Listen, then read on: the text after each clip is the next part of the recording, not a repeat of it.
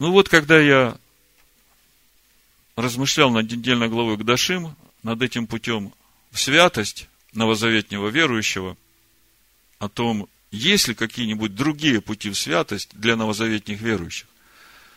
Э, один брат присылает мне ссылку на объявление, которое э, в Фейсбуке выставил Александр Шевченко, пастор, известный во всем русскоязычном христианском мире. Вот информация, которую он выставил. Он пишет, небольшое введение в тему или чем была вызвана необходимость писать о взаимоотношениях церкви и Израиля. Вопрос мессианского еврейства, или как кто его называет, и достаточно массирована пропаганда в адрес церкви последние лет десять, предлагающая вернуться к своим истокам, то есть еврейским корням, породила немалое количество вопросов. Следствием этого стало то, что некоторые доктринальные убеждения в церковной среде стали претерпевать существенные изменения, что в свою очередь не применуло отразиться в богослужебной практике – если учитывать то, что апостол Павел уделяет чуть ли не третью часть в своих посланиях вопросу отношения между народом Израиля и церковью, законом и благодатью, оправданием через веру или дела, то, скорее всего, эта тема далеко немаловажна в наше время. В отдельных случаях апостол Павел позволяет себе выражаться довольно резко и категорично. «Не напрасно ли я у вас трудился?» Галатам 4.11. «Или боюсь за вас, чтобы змей вас не прельстил, уклониться. 2 Коринфянам 11.2. Или кто прельстил вас не покоряться истине? Галатам 3.1. Или смущающий вас, кто бы он не был, понесет на себе осуждение, Галатам 5.10 и так далее и тому подобное. Эти и подобного рода заявления были вызваны именно стараниями отдельных людей обязать церковь в Галатии вернуться к соблюдению закона. Вопрос стоял ребром. Если не обрежетесь по закону Моисееву, не можете спастись. Что и вызвало в апостоле Павле столь бурную ответную реакцию. Что же на самом деле беспокоило, угнетало и даже гневило апостола из язычников, вопрошает Александр Шевченко. В чем именно он видел опасность со стороны ортодоксального иудаизма по отношению к новообразовавшимся церквям? Что защищал? Что пытался доказать вопреки учению, в кавычках, братьев, пришедших из Иерусалимской церкви. То есть для него это уже не братья, которые пришли из Иерусалимской церкви, они в кавычках. Как известно, история повторяется, а значит, в том числе и этот вопрос остается на повестке дня. Это в особой мере привлекло мое внимание и стало основной причиной моих исследований этого вопроса, продолжает он. В пятницу, 27 мая, на канале Медиа а. Шевченко.орг состоится прямой эфир по вопросам на эту тему. Ждем от вас ваших мнений, аргументов, сомнений и суждений, чтобы в общей беседе раскрыть эту тему максимально полно. Прочитаю несколько, ну это в Фейсбуке, и там люди писали свои отзывы, свои мнения, там много э, всяких разных комментариев. Я просто прочитаю некоторые, э, которые интересны. Значит, пишет э, Игорь Борисюк – Шалом. Тема эта является ключевой. Ее значение очень сложно переоценить. Но, к сожалению, немногие понимают саму суть вопроса. Потому и нечего возразить так называемым иудействующим. Те же, будучи людьми не всегда добросовестными по отношению к букве и духу Писаний, извращают слова Писания, стараясь служить Всевышнему – но не по рассуждению, а безрассудно служа тому, чего не понимают. Я, по милости Всевышнего, с братьями исследовал эти вопросы и имею некоторые представления о целостном Евангелии. Но так как эта тема требует последовательного исследования, то нужен немножко другой формат общения. Если есть у кого-нибудь вопросы, может быть, есть вещи, которые, по милости Творца, мне удастся поделиться своим пониманием – и, конечно, поучиться у тех, кто смиренно, боясь извратить слово Творца, исследует его. Дальше. Нешер Лави. Александр Шевченко Шалом. Вы в последнее время стали часто обращаться к теме Израиль и Церковь. И это нормально. Но вот как вы подходите к этому? С какой интонацией? Это видно из мест Писания, вырванных из контекста. Такой метод обращения внимания к конкретной теме не может привести к нормальному диалогу.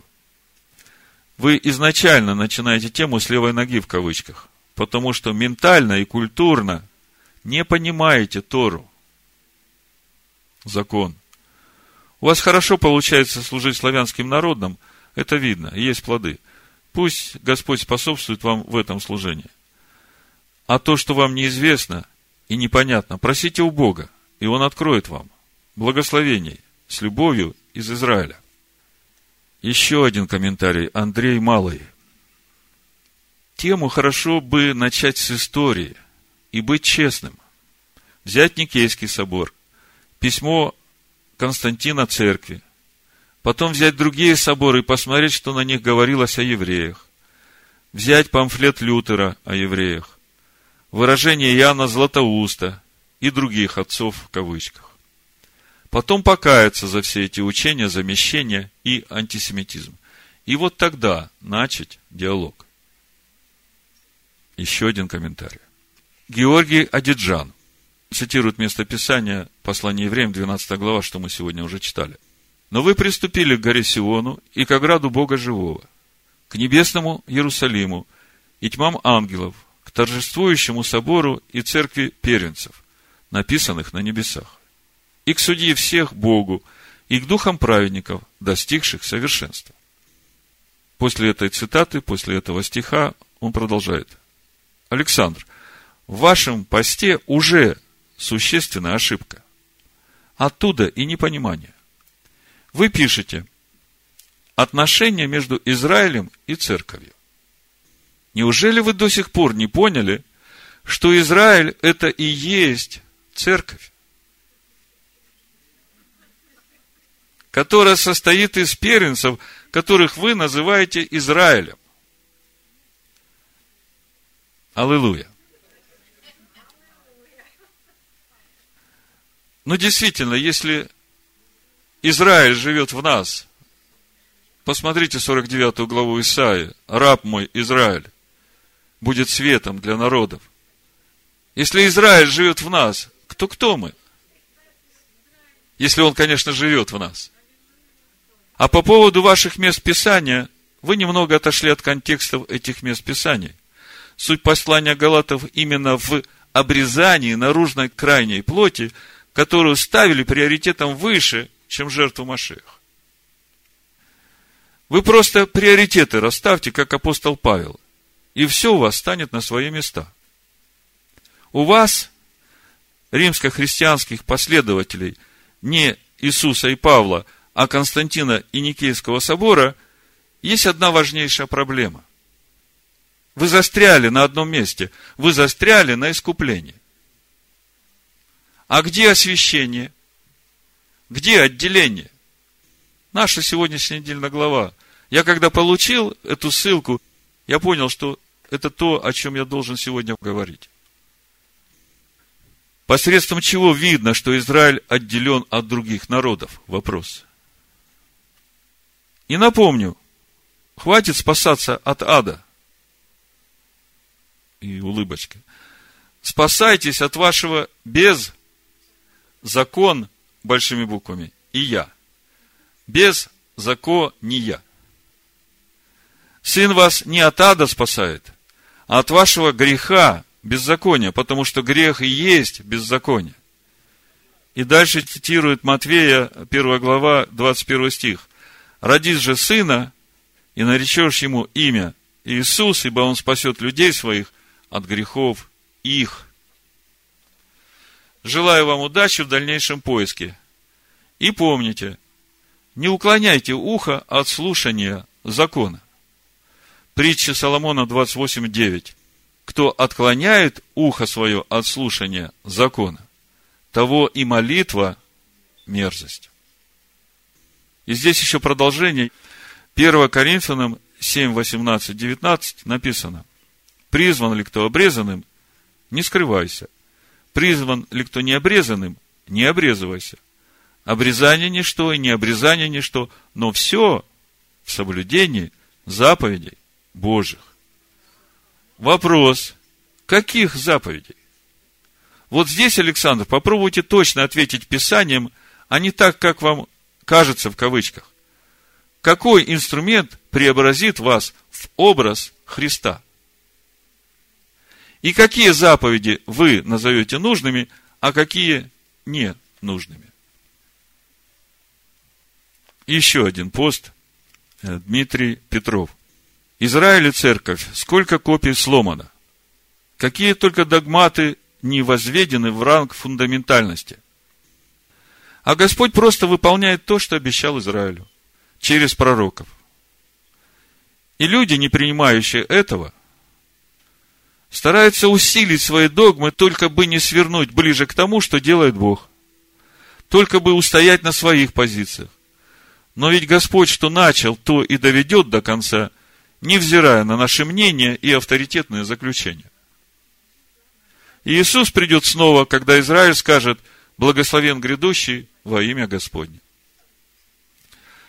Радует, что в мире так много людей, имеющих откровение об истинном пути в святость. А вот еще один пост для контраста оттуда же, чтобы увидеть, до чего можно дойти в своих мыслях без Торы, без откровения об истинном пути в святость. Ярослав Кораблев. Служение израильскому Богу с маленькой буквы и жизнь с отцом с большой буквы – это совершенно разные вещи. Иисус косвенно назвал израильского Бога неистинным. Хотя служение евреев есть прообраз служения в Отце, но личность Бога Израиля и Отца различны, как небо и земля. Как Израиль избранные Еговы, так церковь избрана Отца. Как церковь небесная, так и Отец небесный. Как Израиль земной, так и Бог земной. Как вам? То есть, в его понимании, Бог Израиля, Бог Танаха, это Бог с маленькой буквы, это Бог земной. А Отец Нового Завета – это Бог небесный. В общем, мотивации я дал больше, чем достаточно, чтобы еще раз вернуться к этому вопросу и посмотреть, что же в Новом Завете решили апостолы на Иерусалимском соборе? Что вообще предлагает нам Новый Завет в пути в святость? Вот во втором Петра, в первой главе, в 12 стихе Петр говорит, «Для того я никогда не перестану напоминать вам о сем, хотя вы то и знаете, и утверждены в настоящей истине». Вот это о том, что я снова и снова вам об этом рассказываю. Значит, э, действительно ли у веровавших из язычников нужно прививать к иудейской маслине? Действительно ли у веровавших из язычников нужно вводить духовное иудеев? Или же оставить уверовавших из язычников на своей дикой маслине и сказать, что вам, язычникам, достаточно семи законов Ноя? А если нет, если все-таки надо прививать к иудейской маслине и вводить духовно иудеев, уверовавших из язычников, то главный вопрос, а как это делать? Ну, сначала давайте удостоверимся, что по замыслу Всевышнего уверовавших из язычников действительно надо вводить в духовное иудеев и прививать на иудейскую маслину. Вы знаете эти местописания – Римлянам 15 глава с 25 стиха апостол Павел говорит, «А теперь я иду в Иерусалим, чтобы послужить святым. Ибо Македония и Ахая усердствуют некоторым подаянием для бедных между святыми в Иерусалиме. Усердствуют, да и должники они перед ними. Ибо, если язычники сделались участниками в их духовном, кого их? иудеев, то должны послужить им в телесном. То есть, однозначно видно, что там, где проповедовал апостол Павел и создавал церкви из язычников, мы видим, что эти уверовавшие из язычников, они были благодарны, и свидетельство своей благодарности, вот именно вот эти пожертвования, которые они отправляли святым в Иерусалиме, за то, что они вошли в это духовное иудеев. Это первая церковь, которая основывал апостол Павел. То есть мы видим, что апостол Павел действительно уверовавших из язычников своим учением вводил в духовное иудеев. И не создавал новую религию, новую веру, как многие говорят об апостоле Павле. Дальше смотрим. Римлянам 11 глава. Нужно ли язычников прививать на иудейскую маслину, или же оставить их на дикой маслине? Апостол Павел однозначно говорит – Римлянам 11 глава 17 стиха. Если же некоторые из ветвей отломились, а ты, дикая маслина, привился на место их, стал общником корня и сока маслины, то не превозносись пред ветвями. Если же превозносишься, то вспомни, что не ты корень держишь, но корень тебя. Скажешь, ветви отломились, чтобы мне привиться? Хорошо, они отломились неверием, а ты держишься верой. Не гордись, но бойся. Ибо если Бог не пощадил природных ветвей, Скажите, почему Бог не пощадил природных ветвей? В чем причина? Отсек за неверие.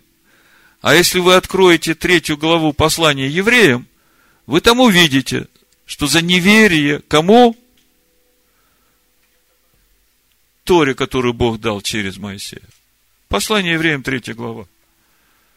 Ты, Павел, говорит – если Бог не пощадил природных ветвей, то смотри, пощадит ли тебя? Итак, видишь благость и строгость Божию, строгость к отпадшим. Почему они отпали? Потому что они не приняли заповеди, постановления и уставы, о которых Всевышний говорит, мои. А благость к тебе, если прибудешь в благости Божией. То есть, смотрите – тех отсек за то, что не приняли Тору. И Павел говорит, что именно поэтому они не прибыли в благости Божией. Понятие благости вы начинаете чувствовать? Божьей благости к человеку. Если ты не примешь то, что отвергли те, которых он отсек, то тебя подавно отсекут. Потому что если он это с природными ветвями сделал, то тебе и надеяться не на что. И Павел об этом говорит.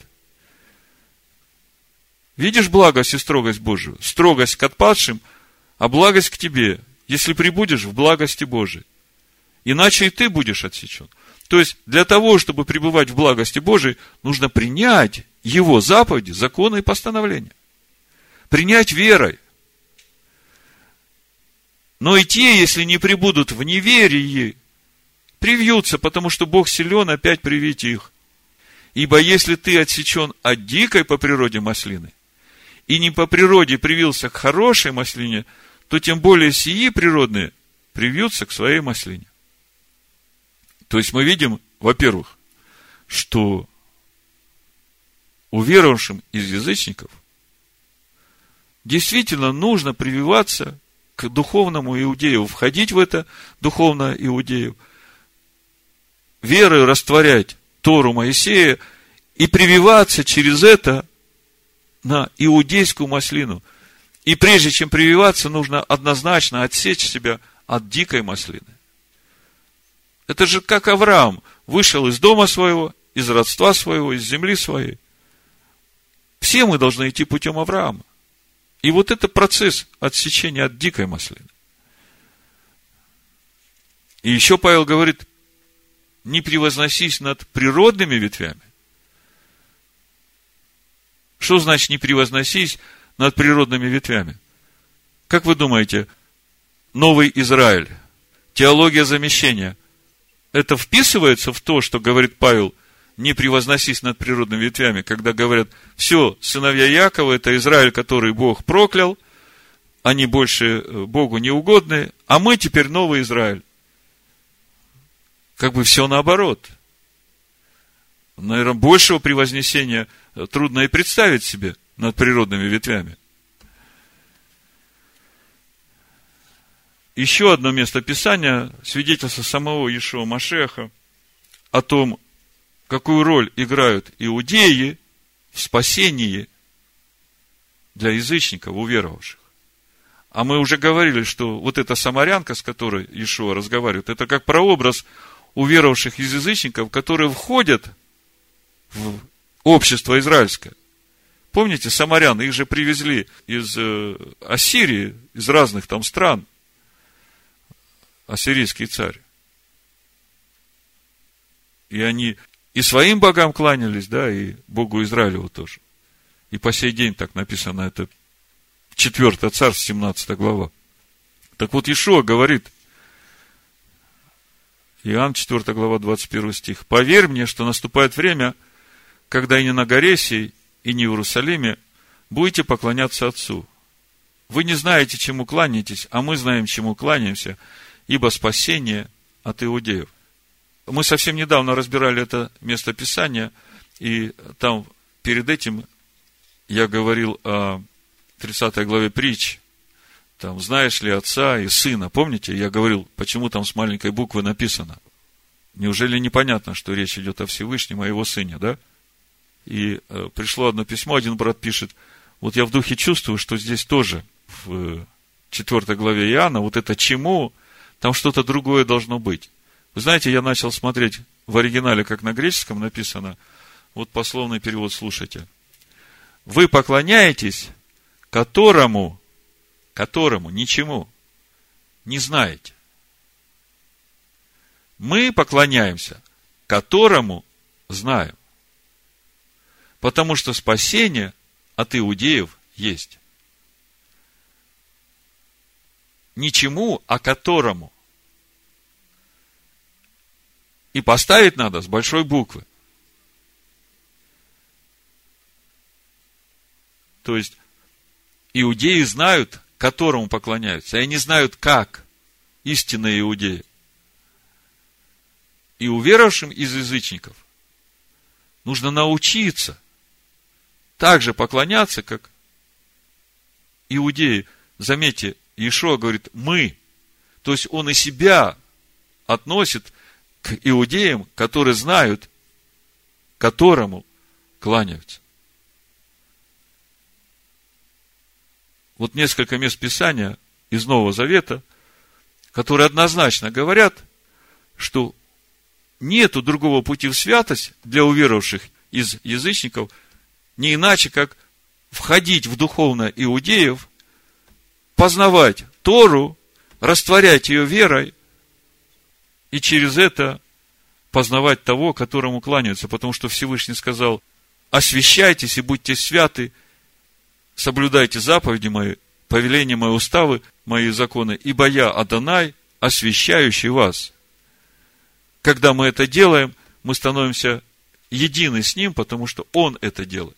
И через это происходит освящение, если мы это делаем всем сердцем. Так вот, то, что надо у веровавших из язычников вводить в духовное иудеев и прививать на иудейскую маслину, мы как бы удостоверились, что да, надо и нет других вариантов, нет других путей. Возникает вопрос, как это сделать? И вот именно для решения этого вопроса был собран Иерусалимский собор апостолов, о котором мы читаем в книге Деяний 15 главе. Еще раз хочу подчеркнуть. Вопрос решался именно о том, как вводить в духовно иудеев, уверовавших из язычников. Не решался вопрос о создании какой-то отдельной церкви из язычников, которым дадут послабленные законы, другие стандарты, не как иудеям. Вот это очень важно понять, Потому что если нет этого понимания, то тогда действительно можно прийти и к другой церкви, и к теологии замещения, ко всему, что мы сегодня имеем. То есть, однозначно надо понимать, что главный вопрос, который решался на Иерусалимском соборе, как, каким образом ввести уверовавших из язычников в духовное иудеев. Вот он какой вопрос решался. Как бы до прихода Машеха Иешуа в этот мир с уверовавшими из язычников не было никаких вопросов. Все было однозначно просто. Мы знаем, что Авраам, когда получил завет обрезания, он взял всех своих домочадцев обрезал. Читаем устав праздника Песах, когда народ выходил из Египта, сказано, что в Песах не может участвовать никто не обрезанный. Все, которые хотят выходить из Египта, они должны обрезаться, и тогда не могут вкушать акция Песах и становятся членами общества израильского. То есть не было вопросов, и вот эти иудеи, которые пришли из Иерусалима, у них не было тех откровений, которые были у апостола Павла. Поэтому они однозначно понимали, они стояли на вере отцов и говорили, у вас все здорово. Но вот по Торе мы видим, что нужно обязательно обрезаться. Павел, который уже до этого получил откровение вот этого живого пути для уверовавших из язычников, он противостал этому. И давайте теперь попробуем понять, что же там происходило на этом Иерусалимском соборе, вот уже имея вот эту предварительную информацию, о чем мы говорили. Первое, то, что однозначно уверовавшим из язычников нужно прививаться к иудейской маслине, входить духовно иудеев, учиться кланяться тому с большой буквы, которому кланяются иудеи. И чтобы остаться на этой природной маслине, на этой иудейской маслине, им нужно растворить верой Тору Моисея, поскольку те отсеченные ветви, они погибли или были отсечены именно из-за того, что они не принимали и не исполняли заповедей, повелений и законов, которые дал Всевышний в Торе. 15 глава с первого стиха. Некоторые, пришедшие из Иудеев, учили братьев, если не обрежетесь по обряду Моисееву, не можете спастись. Когда же произошло разногласие и немало состязания у Павла и Варнавы с ними, то положили Павлу и Варнаве и некоторым другим из них отправиться по всему делу к апостолам и пресвитерам в Иерусалим. То есть, почему это происходило, теперь вы понимаете. До этого момента у иудеев вопрос того, как язычников ввести в общество Израилева, решался однозначно. Есть путь прозелитов, его учат, потом он проходит обрезание, и он входит в общество израильское, и а, обычно входящим из язычников в общество израильское после обрезания давали новое имя. И всегда было Бен Авраам, сын Авраама. Вот так вот начинался путь прозелита в общество израильское до прихода Машеха Ишуа. Но то было время, когда Бог еще не поставил свет Торы во свет всем народам. То было время, когда Бог еще не послал Машеха Иешуа быть светом для всех народов. Помните Исаию 49 главу? Сейчас мы к этому подойдем. Да даже во время служения Машеха Иешуа, когда он в первый раз пришел на землю, он говорит, я пришел к погибшим овцам дома Израилева. То есть опять мы видим, что служение язычникам еще не началось. Оно начнется, когда Машех Иешуа призовет апостола Павла и скажет, вот я тебя освобождаю от всех и посылаю к язычникам. Неси им свет Торы. Так вот, апостолы собираются на Иерусалимский собор, начинают обсуждать этот вопрос. Апостол Петр некоторое время до этого стал свидетелем того, что Дух Божий излился на необрезанных. Помните историю с Корнилием? Для апостола Петра это шок.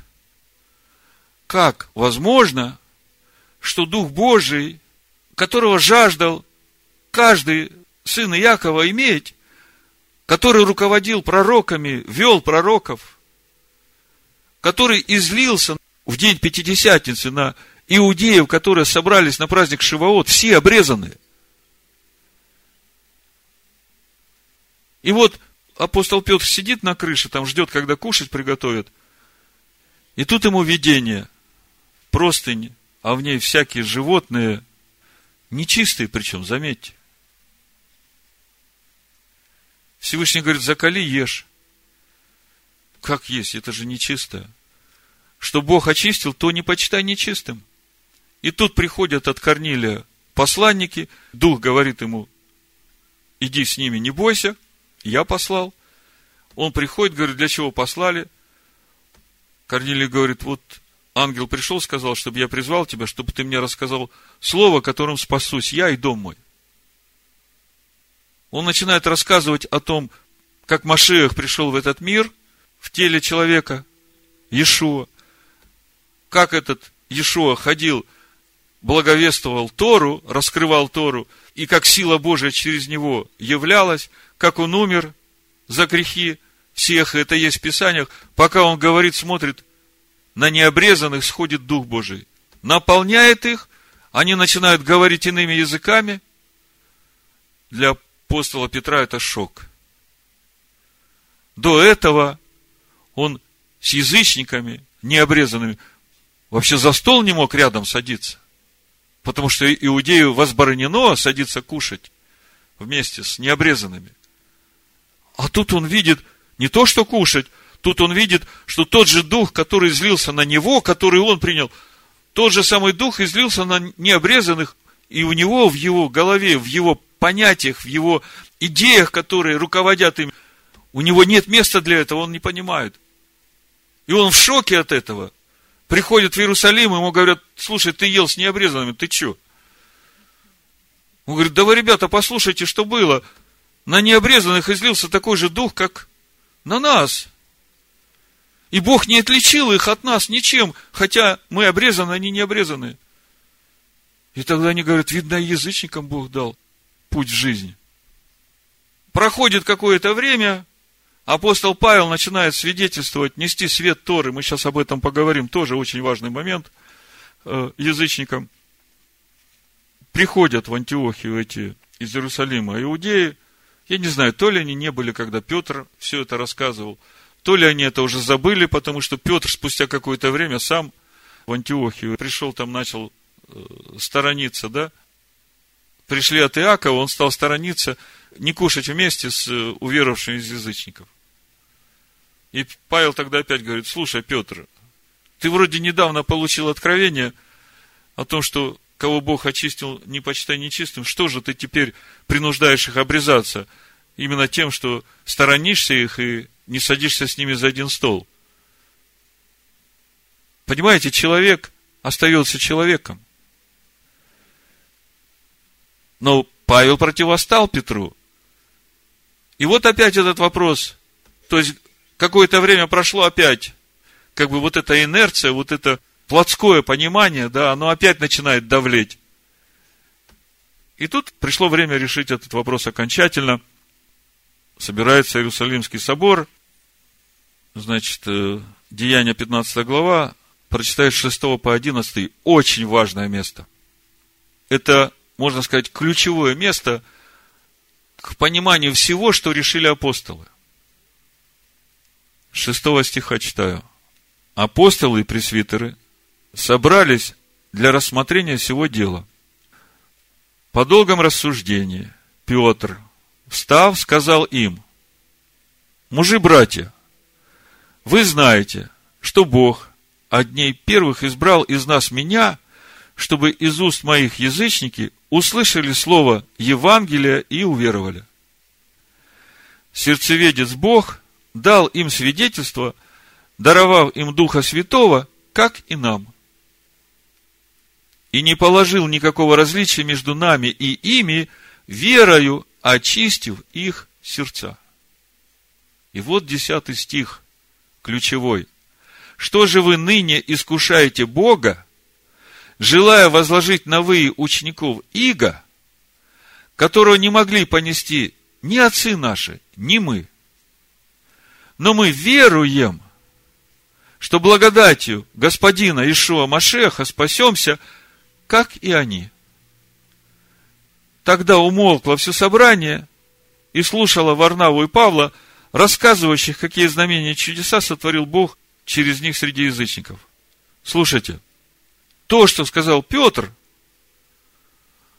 в один момент успокоило всех спорящих. Даже тех, которые пришли в Антиохию и сказали, если не обрежетесь, не спасетесь. Что же такое сказал Петр, что для них это стало таким мощным аргументом, что все успокоились и стали слушать, какие Божьи дела Бог вершит сейчас через служение Павла. Вы мне можете сказать, что сказал Петр? Вот послушайте. Петр сказал очень простую мысль. Десятый стих. Что же вы ныне искушаете Бога, желая возложить на вы учеников Иго, которые не могли понести ни отцы наши, ни мы? О чем говорит Петр? Вы предлагаете уверовавшим из язычников путь прозелитов через обрезание. Потому что так всегда было в Израиле. Но мы видим из истории нашего народа, что жить по закону Бога, по плоти, без Духа Божия, это не приводит к обновлению сердца человека по образу и подобию Бога.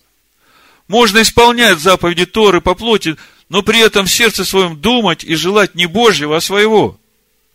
Но если Бог дал им своего духа, как и нам, обрезанным, то значит Он и будет их учить так же, как и нас будет учить познанию Машиаха, живой Торы. И записывать этот закон на их сердце так же, как и на наших. Вот что успокоило спорящих. И потому апостол Яков, будучи руководителем Иерусалимской общины, которой, кстати, принадлежали все апостолы, встал и сказал, хорошо, обрезывать уверовавших из язычников не будем, поскольку Бог будет учить их сам. Бог будет вводить их сам в духовно иудеев. Бог будет записывать свой закон сам на их сердцах. Но семь законов Ноя, мы все-таки их обяжем соблюдать. Потому что это минимальный уровень, который позволит Духу Божьему двигаться в них. Потому что если они будут продолжать есть удавленную, блудить или еще что-то там делать, то они тут же потеряют духа и не смогут идти этим путем. Не будет никакого сотрудничества. Вы понимаете, что решили апостолы? То есть, не стоял вопрос дать какую-то облегченную версию Торы для уверовавших из язычников, и пусть они там варятся, как хотят. Не стоял этот вопрос, потому что в Торе есть один очень важный духовный принцип. Никогда Тору нельзя спускать на уровень человека. Нужно человека поднимать на уровень Торы. И вот то, как это делать, вот этот вопрос как раз и решался на Иерусалимском соборе. И мы говорили, что главный вопрос, который решался на Иерусалимском соборе, каким образом вводить уверовавших из язычников в духовное иудеев. И вот, выслушав всех и выслушав свидетельство Петра, который говорит, братья, вы же сами знаете, что мы по плоти ничего хорошего не смогли сделать. Только сейчас мы начинаем видеть, как Дух Бога начинает в нас работать и записывать свой закон в наших сердцах, и наше естество начинает обновляться. Мы уже вкусили этот процесс. Так что же вы заставляете их по плоти повторять тот же путь, идти тем же путем, когда мы шли и ничего у нас не получалось? Но Бог дал нам свидетельство, Он при мне излил Духа Своего на необрезанных. И этим самым Всевышний засвидетельствовал, что Он будет их учить так же, как учит и нас. Они не обрезаны, а мы обрезаны, а Он будет их учить. Он будет вводить их в духовное иудеев. И поэтому, когда Яков встает, он говорит, обрезывать не будем, минимальный уровень, семь законов Ноя, а дальше пусть приходят в синагогу и начинают познавать Тору Моисея. А Дух Божий будет учить их. По сути, то же самое, что мы делаем сейчас. Мы регулярно разбираем Тору, мы понимаем, что Тора духовна. Мы видим, как эти законы начинают работать в нас, потому что храм в нас. Деяние 15 глава, с 13 стиха, читаю, Иаков говорит. После же того, как они умолкли, начал речь Иаков и сказал, мужи, братья, послушайте меня.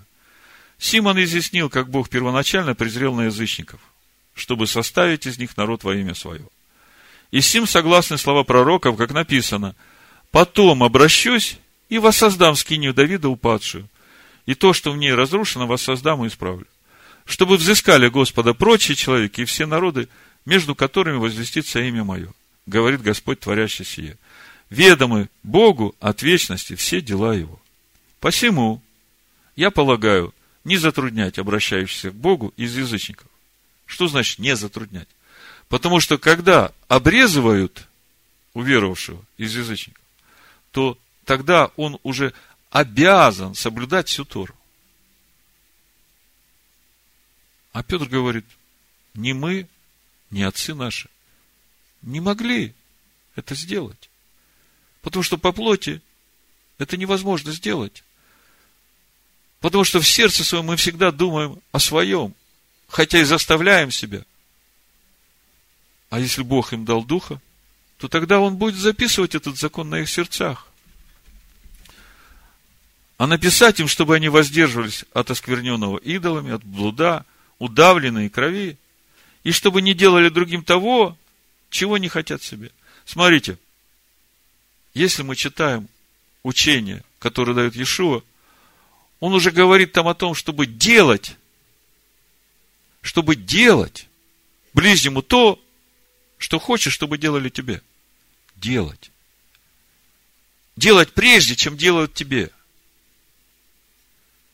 А минимальный уровень не делать другим, чего не хочешь, чтобы делать тебе. Видите, минимальный уровень дается для уверовавших из язычников, с которого, как стартовой площадки, они начнут двигаться в полноту возраста Машех. Потому что не делать другому того, чего не хочешь себе, гораздо легче, чем делать другому то, что ты хочешь себе, когда он тебе делает пакость. В итоге вот именно это решение стало основным принципом привития уверовавших из язычников на иудейскую маслину, введение их в духовное иудеев и научение их познанию того, которому кланяются иудеи. И еще один важный момент, на котором я хотел сегодня остановиться, это ответить на вопрос, действительно ли Тора Моисея должна быть проповедана всем народам мира. Надо посмотреть в Писаниях, сказано ли где-нибудь о том, что действительно вся Тора Моисея должна быть проповедана народом. Вот что важно. Потому что если мы это увидим в Писаниях, тогда уже не будет оснований у тех лжеучителей, которые говорят, что уверовавшим из язычников Тора не нужна. Это нам, евреям, надо. Даже мессианские сегодня евреи так учат. Это нам, евреям, Бог дал Тору, а вам хватит семи законов Ноя. И Иисус умер за ваши грехи, радуйтесь, славьте Бога. И все хорошо. Так вот, смотрите, Всевышний через пророка Исаию говорит именно о том, что наступит время, когда действительно Тору нужно будет проповедовать всем народам. Исайя 49 глава, 6 стих. Написано. И он сказал, Всевышний сказал, мало того, что ты будешь рабом моим, это он говорит Машеху, Иешуа, имя которого здесь же чуть раньше было сказано Израиль. Мало того, что ты будешь рабом моим для восстановления колена Яковлевых и для возвращения остатков Израиля. Но я сделаю тебя светом народов, чтобы спасение мое простерлось до концов земли. Если посмотрим на иврите, вот это «но я сделаю тебя светом народов», чтобы спасение мое простерлось до концов земли, написано дам тебя, унитатеха, леор гаим, к свету народам. Очень важны вот эти предлоги. К. Дам тебя к свету народам. Лихьет Ешуати от КЦ Арец. К существованию лихьет Ешуати спасения моего до края земли. Вот почувствуйте разницу. Дам тебя к свету народов, к существованию моего спасения до края земли. Что вы слышите? То, что этот свет будет дан, и что через этот свет можно будет прийти к свету, но это дано как возможность выбрать. Вы понимаете? Смотрите, как в синодальном. Но я сделаю тебя светом народов. То есть, как бы однозначно, вот все народы, я сделаю, что Машех Ешова будет уже светить через них, да? Я сделаю тебя светом народов. Но в Танахе не так написано. Дам тебя к свету народам, к существованию спасения моего до края земли. То есть, этот свет будет проповедан во всех народах, спасение будет предложено всем народам, но насильно никто никого заставлять не будет. Люди сами во всех народах будут иметь право выбирать им это или нет. Вы видите разницу? Смотрите дальше. Всевышний говорит, что я дам тебя, Машеха, Ешо, живое слово, к свету народам. В притчах 6 глава 23 стих написано, ибо заповедь, Мицва, есть светильник, а наставление в оригинале Тора, свет – и назидательное поучение – путь к жизни. То есть мы видим, что свет, который Всевышний даст народам, это Тора. Но мы и так знаем, что Машех, Иешуа – это живое Слово Бога. Во второй главе Евангелия от Луки мы видим, как Симеон тоже цитирует это же самое место. Исаию 49 главу, в 30 стихе он говорит, «Ибо видели очи мои Ешуати, спасение твое, которое ты уготовал перед лицом всех народов. Видите, Симеон, он очень точно передает то, что написано у Исаия 49.6, что это будет предложено всем народам. Ешуати, спасение мое, которое ты приготовил перед лицом всех народов. 32 стих, свет, Тора – просвещению язычников и славу твоего народа Израиля. Смотрите, здесь Симеон меняет очередность. У Исаия мы читали, что ты будешь рабом моим для восстановления колена Яковлевых и для возвращения остатков Израиля и светом для народов, да? А Симеон говорит, свет к просвещению язычников и славу народа твоего Израиля. Вот вы мне сразу скажите, если уверовавшего из язычников просветить светом Торы, то к какому народу он будет принадлежать? К Израилю, к обществу израильскому. То есть мы видим в Танахе, что действительно Тора будет предложена всем народам.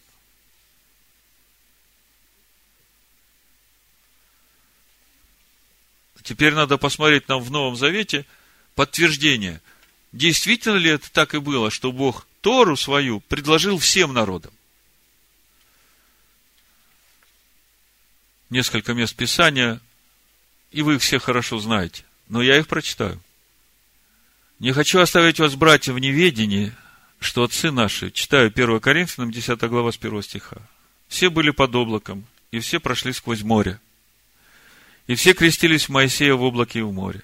И все ели одну и ту же духовную пищу, и все пили одно и то же духовное питье, ибо пили из духовного последующего камня, камень же был Машех. До этого места вы очень хорошо понимаете, о чем речь идет. Ясно видно, что Тора Моисея, которую пили отцы вышедшие из Египта в пустыне, которую ели как духовную пищу, они пили Тору, которая текла из последующего духовного камня, который есть в Машеях. Дальше. Но не о многих из них благоволил Бог, ибо они поражены были в пустыне. Почему не благоволил, мы только что в Римлянах 11 главе читали. Если ты не растворишь верой, то Бог к тебе не будет благоволить и отсечет тебя так же, как отсек природный ветвь. А это были образы для нас, чтобы мы не были похотливы на злое, как они были похотливы. Не будьте также идолопоклонниками, как некоторые из них, о которых написано «народ сел есть и пить и встал играть». Вот о каких образах говорит апостол Павел. Он говорит о реальном сравнении. Те вышли, стали есть и пить и поклоняться идолу и погибли. И Павел говорит, смотрите, вы так не поступайте. Не станем блудодействовать, как некоторые из них блудодействовали, и в один день погибло их 23 тысячи. Помните, когда это было? Это уже новое поколение, которое уже подошло к границам обетованной земли, и Валаам научил моавитян. Введите их в блуд, и тогда Бог сам их поразит. И Павел говорит, смотрите, вы так не поступайте. Бог-то тот же, законы те же. Девятый стих. Не станем искушать Христа, как некоторые из них искушали и погибли от змей. Послушайте, пустыне, вышедшие из Египта сыны Израиля, искушали Христа. Где они его там взяли в пустыне за полторы тысячи лет до прихода Машеха Ишо в этот мир? Кто-нибудь из считающих Новый Завет когда-нибудь задали себе этот вопрос? Какого Христа искушали в пустыне, вышедшие из Египта? Какого Христа искушали? Мы читаем, что они были непослушны Моисею, тому, что Моисей говорил в заповедях, роптали против Моисея и против Бога. А написано, искушали Христа. Да все потому, что Тора течет из Христа. Не ропщите, как некоторые из них роптали и погибли от истребителя. Все это происходило с ними как образы, а написано наставление нам, достигшим последних веков. Образы образами, с ними это происходило реально. И если мы будем поступать так же, то и с нами это будет реально происходить. Вот в чем суть этих образов. То есть мы видим, у нас сейчас вопрос, действительно ли свет Торы будет проповедан народом? И мы видим, что из истинного Машеха действительно течет Тора. И если мы не послушаемся заповедям и законам, которые даны в Торе, то мы искушаем Христа. Но вопрос, действительно ли будет проповедан Тора народом, мы видим, будет. И еще одно подтверждение, это послание евреям, 4 глава, мы недавно разбирали. Первый второй стих написано – автор послания евреев опять к новозаветним верующим обращается. В третьей главе он говорил, что все, которые не верили Моисею, все погибли в пустыне.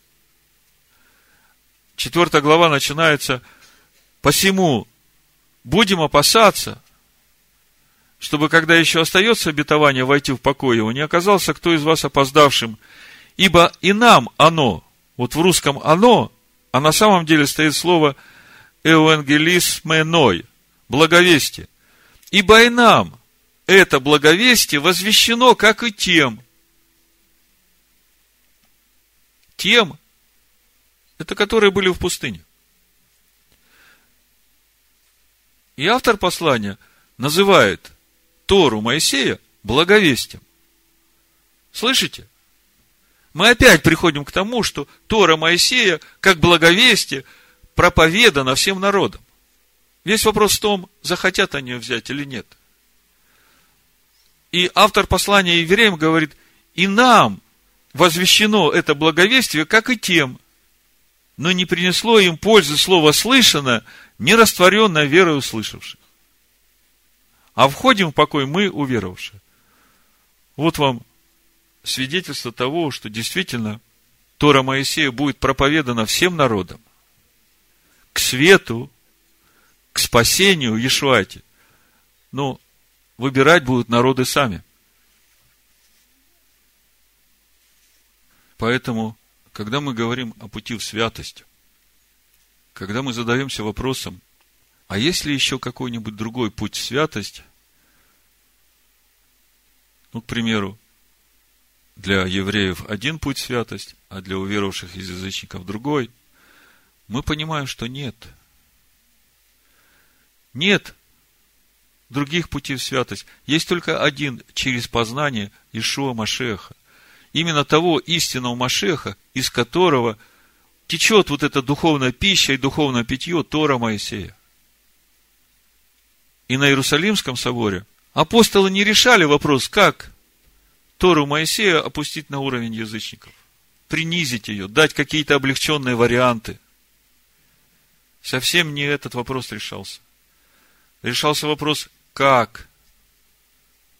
Каким образом уверовавшие из язычников будут входить в духовное иудею так, чтобы поистине в их сердцах происходило то же, что происходит и в наших, преобразовывалось естество человека в образ и подобие Бога, чтобы это реально работало. И видя то, что Бог дал им духа так же, как и обрезанным, они поняли. Бог реально будет их учить, но минимальные требования должны быть. Начните с того, чтобы не есть удавленное, не блудить, не есть крови. И начните изучать Тору. Потому что Ишуа Машех, он не отменял Тору Моисея он пришел и раскрыл духовную глубину законов Бога. Апостол Павел не создавал новой веры, не создавал новой религии. Апостол Павел просто говорил, что теперь храм Бога в вас, и все законы, по которым служить надо вам в этом храме, как священникам, они даны в Торе, познавайте их. А Ишуа в Евангелии Матвея, 28 главе, сказал, идти и делать Талмедим, учеников из всех народов, погружая их в сущность Отца и Сына, уча их соблюдать и исполнять все, что я заповедал вам. Мы знаем, что Ишуа жил по Торе. Мы знаем, что ученики Ишуа все были иудеи, и тоже все жили по Торе. Иешуа говорит иудеям, своим ученикам, идите и делайте Талмедим учеников из всех народов.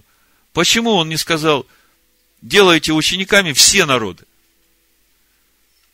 Потому что у Исаия написано, спасение мое, свет мой, к всем народам, они пусть выбирают. Выбор остается за человеком. И те, кто выбирают, они становятся Талмидим. Они становятся учениками Машеха Ишуа. И в этом суть истинного христианина. Сегодня звучала Исаия 56 глава, 6-8 стих, который еще и еще раз подтверждает, что нету других путей в святость, нету других путей во спасение, нету никаких других путей в Божий народ.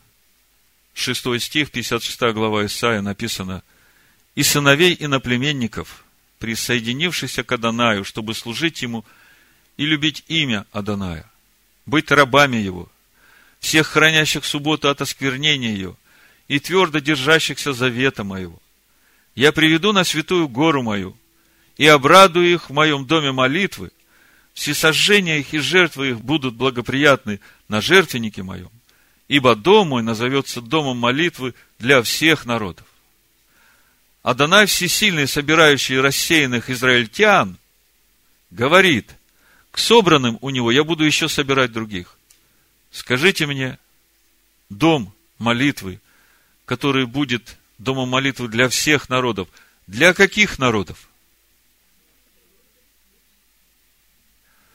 Вот именно для тех из народов, которые присоединились к Адонаю, чтобы служить Ему, любить имя Адоная, быть рабами Его, хранящие субботу от осквернения и твердо держащиеся завета Его. Вот для каких народов дом Его будет домом молитвы. Посему, возлюбленные, припоясав чресла ума вашего, бодрствуя, совершенно уповайте на подаваемую вам благодать в явлении Ишуа Машеха. Как послушные дети, не сообразуйтесь с прежними похотями, бывшими в неведении вашем, но по примеру призвавшего вас святого, и сами будьте святы во всех поступках, ибо написано, будьте святы, потому что я свят. Если вы называете отцом того, который нелицеприятно судит каждого по делам, то со страхом проводите время странствования вашего. Будьте святы. Бешема Машеха Ишуа. Амин. Я славлю Тебя, сердце истинный свет. Я славлю Тебя, нету суетных лет. Я славлю Тебя, славлю Тебя, мой Бог, Он живой, и подобного нет. Я славлю Тебя, дал нам Слово Свое, я славлю Тебя за Твое естество. Славлю Тебя, я славлю Тебя, Машиах во мне, сколько лет уживет. Я славлю Тебя, моей жизни краса. Я славлю Тебя, каплет с неба роса. Я славлю Тебя, я славлю Тебя, мой Бог, Он живой и творит чудеса. Я славлю Тебя, Ты есть сила моя. Я славлю Тебя, свое сердце даря. Я славлю Тебя, мой Бог, Он один, нет других у меня. Я славлю Тебя, мой Бог, Он один, нет других humilhar.